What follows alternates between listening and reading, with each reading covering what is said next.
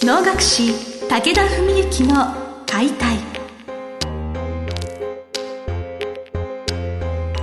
日本の伝統芸能能楽。それはユネスコ無形文化遺産にも登録された我が国を代表する舞台芸術。ポッドキャスト能楽師武田文幸の解体では関税流して方として数多くの対局を演じてきた能楽師武田文幸が600年以上の歴史を持つ能楽を優しく解説。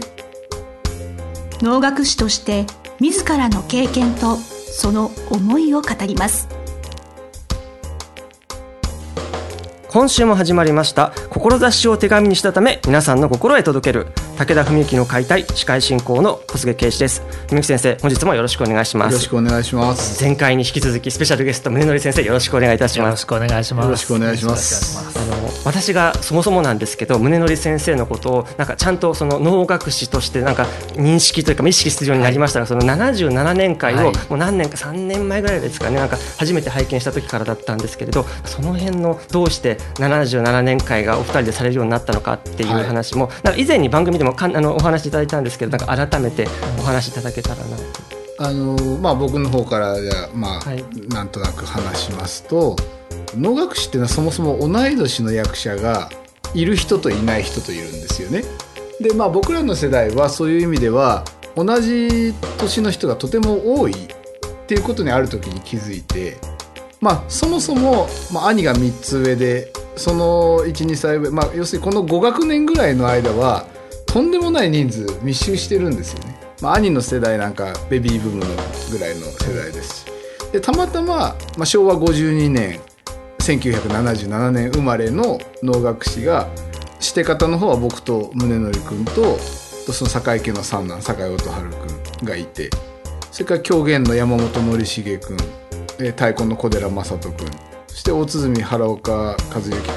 小鼓住横間光彦君とまあ東京の近しいとこだけでも7人いたんですね。でまあ二十歳ぐらいの時に僕は実はそれに早々に気づいてでこのメンバーでいつかお能をやりたいなって最初に思ったんですよ。でただいきなりねあのあんまりそういう縁も話もなくて30歳40歳になっていきなりお能やりましょうっつってもみんなわけわかんないって話になっちゃうからまず飲み会をやろうと思って、ね、212ぐらいからあの同年代で飲み始めたんですよ、ね、ノミニケーションから。ニケーションから始めそれでなんかまあ20それがまあ20 20歳ってことないな23歳ぐらいに上がってたのかな。うん。それでそのぐらいから始めてでまあ30手前にして28ぐらいの時にまあ、このまま行くと何にもやらないままねやろうやろうって言ってるまま飲み会の席の話だけで終わっちゃうからと思ってで、まあ、30になる前にともかくできる人だけでもやろうというふうに思ってワークショップでも何でもいいから単発の会でもいいからそういうふうに思ってそれであの、まあ、まず増田君と、えー、のりしげ君それで宗則さんと、えー、話してこういうのどうですかと。そしたら宗則さんがねあのあそれは望むところですよってね乗ってきてくださってそんなことだったんですけどもなんかあの時のなんかい。やでもやっぱりその時もそう思ったのはやはりかなり前の段階からその同い年の能楽師がいるからやりたいっていうのを文木さんはかなり強く思っていてそれがあったからこそまあ割と比較的若い年齢で30歳ぐらいの時ですよね我々はね。そうですね。であのぐらいで始めることができたと。普通であればちょっとなかなかして方とお囃子方と狂言方とみんな混ざってその同人会をやるって相当難しいんですよね今こういう流れの中ですと。でもそういうことができたのもその下支えというかまあしっかりその 計画的に飲み会をしていた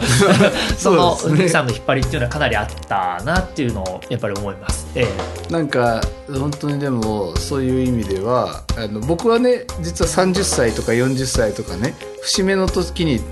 たまにやるぐらいでもいいかなって思ってたんですよ。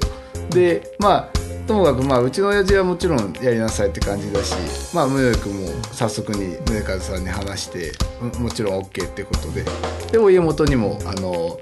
お伺いというかあのお願いに行ったんですよね。そしたら思いもかけないありがたいお言葉をいただいてそれはやるのいいけど続けるのが条件だとなんかそうやって立ち上げ旗揚げしても2回3回でねあの回どうなったんだみたいな回が多すぎると。だからやるからにはきちんと続けて形を残しなさいってもう思いもかけないありがたいお言葉をいただいて。それでみんなでもに持ち帰ってね。で続けるのと単発じゃ催しをやるそのスタンスが全然変わってくるわけですでそれでなんかいろいろ話し合ったんですよね。あの私その皆様が同じ77年生まれっていうのも本当すごいなって前から思ってましてよくサッカー日本代表でも黄金世代じゃないですけど本田と香川長友がなんかこの世代揃ってるみたいな私そんなイメージでなんかずっとすごいですよねなんかそのねあのすごいかどうか分かりませんけど そうなりたいとは思ってはやってます。だけど、はい、そういう思いで見ておりました、はい、あのその77年会をなんか皮切りになんかまた新しいなんか取り組みだったり何かそういうまた新しい会がまああのでも77年会をやってる時にやっぱり一つこうコンセプトになってたことが初めて来られるお客様にも楽しくのを見ていただくにはどうするかっていうことが、まあ、我々がただ同い年で集まったっていうだけではなくて、うん、そういう部分にかなり重点を置いていたのでそういう切り口から脳っていうものを見るっていうのをまあ20代の中ぐらいからこのワークショップとかも結構やってはいたんですけれどもあの改めてそういう機会になったなっていうのを感じます。えー、そうですね。まああのー、なんか、まあ、今のねお話受けて言うと結局6人まあ酒井音春君は結局同人にはならなかったんで、まあ、毎回レギュラーで手伝ってもらうってことにはなったんですけど、まあ、それ以外の6人、まあ、同人ですね。メンバーで話し合った時に親元のお話受けて持ち帰ってでもねこの6人でみんな家や立場や段階いろいろ違う中で本当にねこう芸を磨くそれだけの目標って言ったらはっきり言って別に会やらないでも全ての舞台でね、あのそれはやってるわけじゃないですか。だから何か6人絶対共通できる目的持とうねって言った時に、まあ、今ね宗野さん言ってくださったような級系も、うん、で初心者向きとか歌いながら全然初心者向きじゃない催しも結構多いのであディスってないですよ。大丈夫です。ディスってないですけどね。あのそういう意味でねもう本当に初めての人が手ぶらで来ても楽しめるみたいな会を目標にしようって言って、まあ、それでねあの、うん、いろいろやったんですよね、まあ、10回やりましてね、まあ、それで今小菅さんのあの、えーえー、お尋ねにを受けて言うと、まあ、10回77年間やって、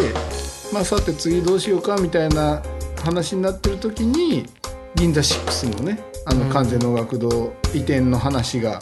浮上してきてそれでまああのオープンの年となる、まあ、3年前ですね。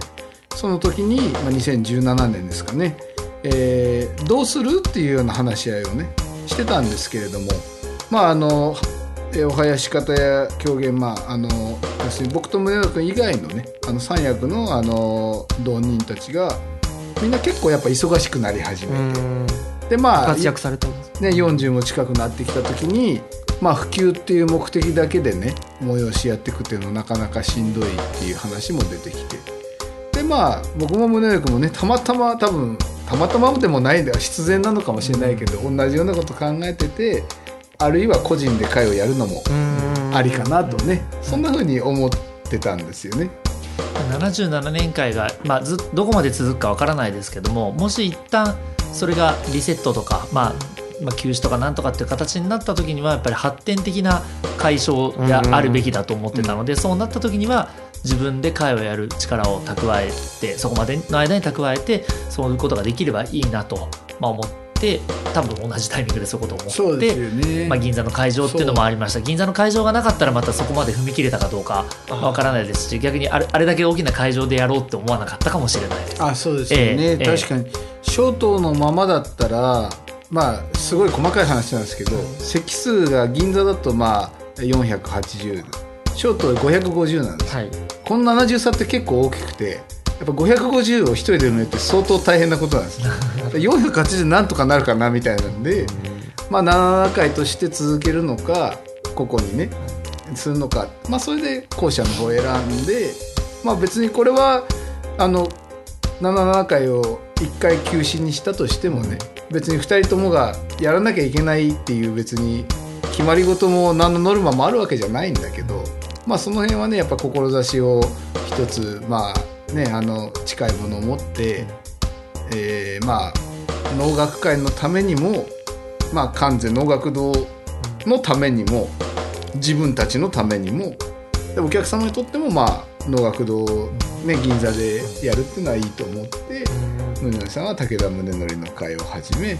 僕は文の会を始めたとまあそんなような感じですね。はい、ありがとうございます。あの77年会からまあ普及啓蒙へに意識がすごくその感じるようになって銀座6の移転もあり個人の会にまあそれつながっていくってお話をお伺いしたと思うんですけれど、ちょっと次回改めてその個人の会のお話をちょっとあの今どういったねご活躍されてるのかちょっとお聞きしたいと思うので、はいちょっとまた引き続きゲストにあの宗則先生をお迎えして続けていきたいと思いますので、はい、本日はどうもありがとうございました。ありがとうございました。来る6月28日日曜日お二人が共演なさる必見の会武田宗則の会がございます。ぜひお誘い合わせの上銀座6の完全能楽堂へご来場ください。詳細お申し込みは武田宗則ホームページよりお願いいたします。本日の番組はいかがでしたか？番組では武田文幸への質問を受け付けております。